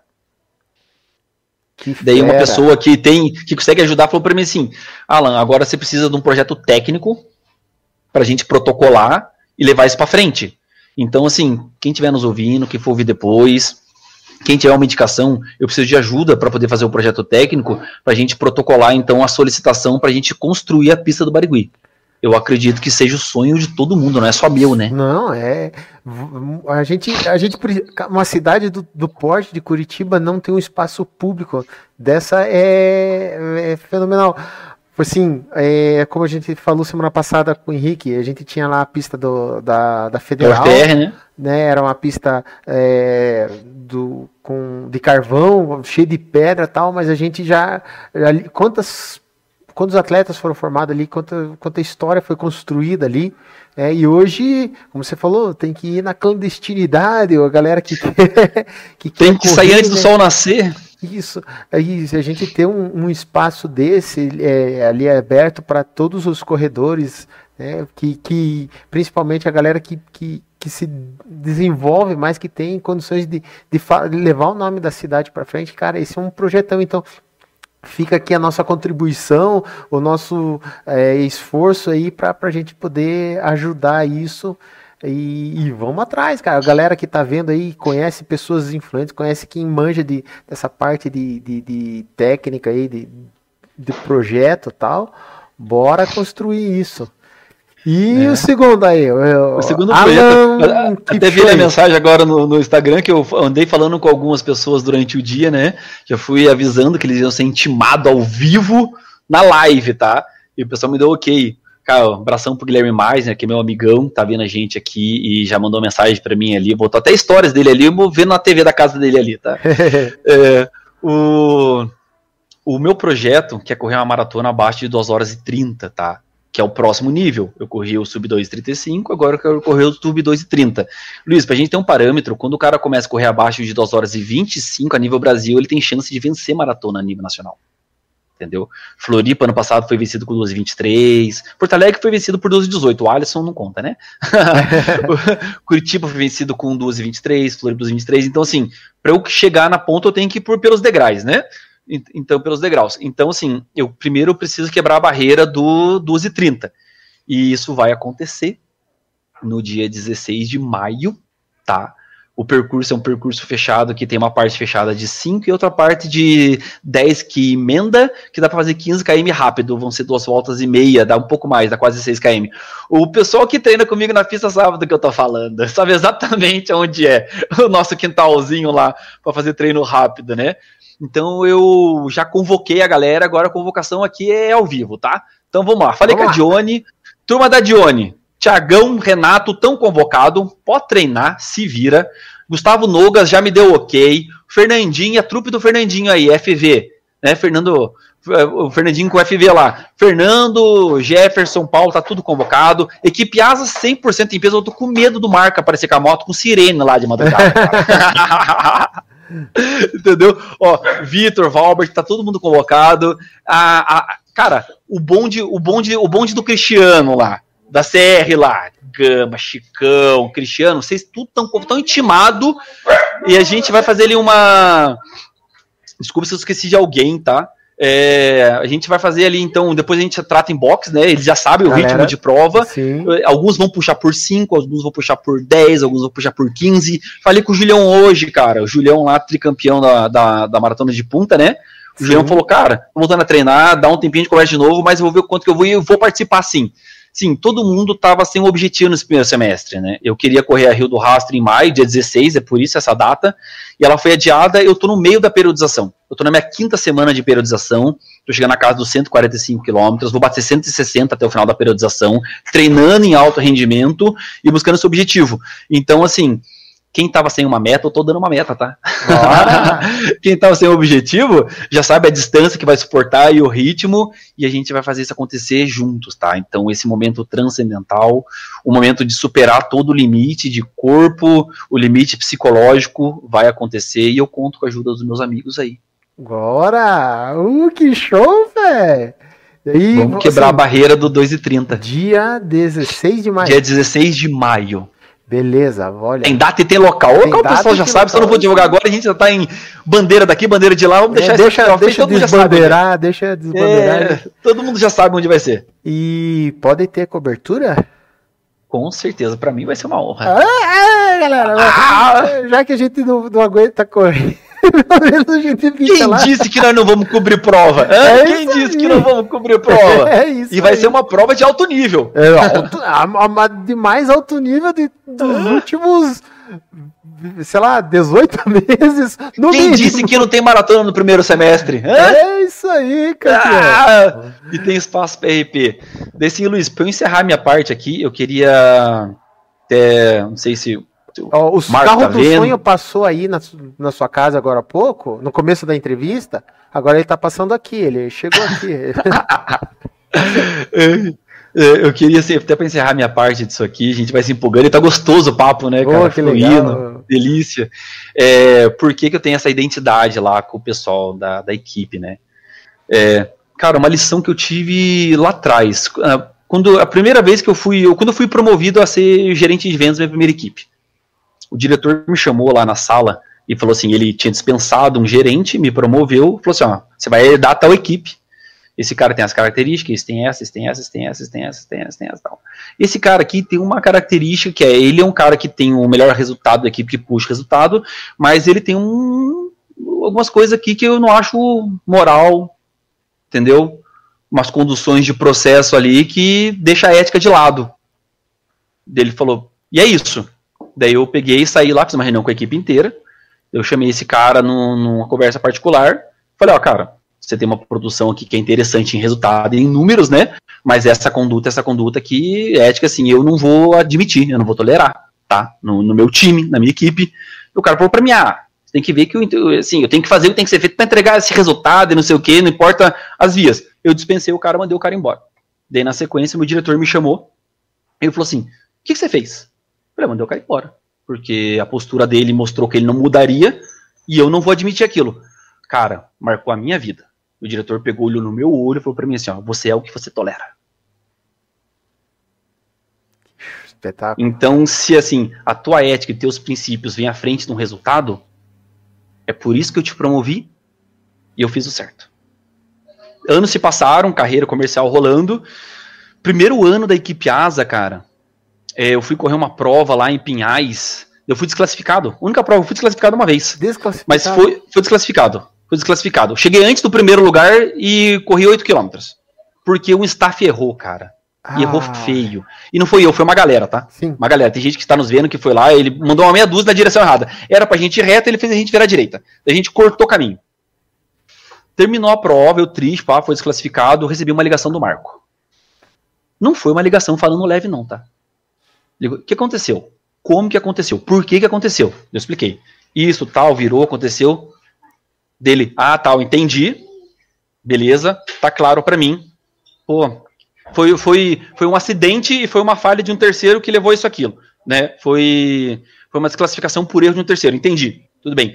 Ali ficou claro para mim que a postura com que ele me ligou, com o tom e querer entender que os valores deles como equipe vêm antes do negócio. Ai do cara que vai fazer alguma coisa tipo trapacear, uma conduta que seja imoral e correta com aquela camisa. Entendeu? Então a partir dali ficou claro para mim que os nossos valores estavam alinhados. Então, por isso que a gente vem, é, entendeu? Formou isso aí. Não é. Não, a partir daquilo, não é vencer uma prova e com uma camisa bonita que está nas redes sociais. É honrar uma camisa. Sim. Tá? Tanto que ver um exemplo desse alinhamento. Há poucos meses atrás, nessa fase agora que todo mundo é, tá, tá, online e mundo digital tal, vieram me procurar tal, falou assim, ah, pois é, você é bem próximo lá do Marco, da Letícia, não sei o que. Eu falei, sim, é uma relação que a gente conquistou com anos e alinhamento com valores e uma confiança e respeito mútuo, né? A gente tem muita confiança tal. Ele falou assim: ah, você podia apresentar, aproximar a gente, porque eu tenho X seguidores e a marca deles é interessante, não sei o quê. No primeiro momento, eu sou um cara de coração mole. Eu falei: ah, beleza, eu até falei isso pra Letícia. Falei, Letícia, eu queria apresentar uma pessoa. A Letícia falou: ah, o Marco já falou isso várias vezes. Eu falei assim: ah, você é um cara que tem tanta moral com a gente, se você pedir pra gente apoiar alguma coisa, a gente vai te ajudar. Tá? Daí eu falei assim: a Letícia falou: ah, marca aí, não sei o quê mas eu não fiquei bem com isso, sabe? Sim. Eu deitei no travesseiro, outro dia eu acordei, daí eu peguei e fui olhar as postagens que eles fazem com as pessoas. Daí eu peguei ele assim, ó, hoje, cara, tava lá a Cíntia na postagem deles do Rock and Run. Daí eu olhei assim do outro falei, eu conheço esse cara. Puta, eu conheço esse cara. Pô, a galera do Moto Rocker tava na festa lá com a gente, cara. O Gustavo, motorista da van que levou a gente para o Rio. Esse cara tem uma história, esse cara tem uma história. E não é questão de performance. É alguém que está lá naquele grupo que tem moral. Sim. Entendeu? Então, assim, dos valores que eles têm que a gente tá alinhado, cara, a moral é um valor que está muito, muito presente em tudo que eles fazem. Luiz, eu voltei atrás e não promovi o encontro, desconversei aquele papo. Eu falei, não vou fazer isso, porque imagem só por imagem, não, cara. Ali tem que ter moral. Se o Marco tá nos vendo, ele vai dizer sim. Ali tem que ter moral entendeu? Então, assim, é um alinhamento de valores. Vai muito mais além de vestir uma camisa e ser orientado para poder ter performance, tá? Que espetáculo, que show, cara. Ó, arrepia, assim, porque, cara, é, hoje, ser humano hoje não, não é qualquer um que, que, que, que leva isso, né? E é bonito ver, e isso a gente sabe que é o que te é, propicia você ter todas as suas conquistas, ter todo o seu crescimento, a sua evolução, que é o caráter, é, os, é, é como os vários exemplos que você colocou aqui pra gente. Então, cara, eu só tenho a agradecer, muito obrigado por por esse espetáculo. Isso foi um. Assim, como você falou do transcender, transcendeu tudo que eu imaginava que poderia ser hoje aqui. Foi super maravilhoso. Eu tenho certeza que a galera que, que acompanhou no ao vivo, que vai acompanhar nos próximos dias aí na sequência, que vai escutar no Spotify aí. Então, todo mundo vai, vai se emocionar, vai, vai vibrar, vai é, se encontrar na rua aí, nas provas, quando for possível, vai parabenizar a pessoa que você é, cara. Pô, show de bola, muito legal. Cara, eu agradeço de coração se dar esse espaço, tá ouvindo, né? A gente passou do tempo que a gente tinha estipulado, mas todas as coisas que precisavam ser ditas, as pessoas que nos ouviram aí, que interagiram, tiver pergunta para poder responder ainda, é, que vão ver depois, que vão ouvir no, no Spotify, eu espero ter contribuído, tá? Porque tenho antes de ser um atleta, muitas... eu sou um ser humano. Né? Eu tenho certeza que pessoa. muitas vidas vão ser é, relacionadas à corrida, e vida mesmo, vai ter uma, uma diferençazinha depois de, de te escutar hoje. Galera quiser me chamar em box ali, no Instagram, essas coisas, manda direct conversar. Cara, eu sou um cara para conversar, entendeu? Eu sou um cara aberto, sou um cara do bem. Beleza? Joinha. Foi uma honra um enorme prazer e brigadão, cara, ter me ouvido aí esse tempo. Perfeito, galera. Então, nos vemos aí na próxima semana. É, eu vou deixar em suspense aí o, o, convidado da próxima semana, mas eu sei que o cara, assim, os dois primeiros aqui que a gente conversou foi mais ligado à linha do asfalto tal. Vamos, vamos mudar um pouco, vamos conhecer outros percursos aí da, da corrida. Um cara super nota 10 aí. Valeu, Alan. Sucesso, felicidades. Deus um abençoe. Um abraço. Fiquem com Deus.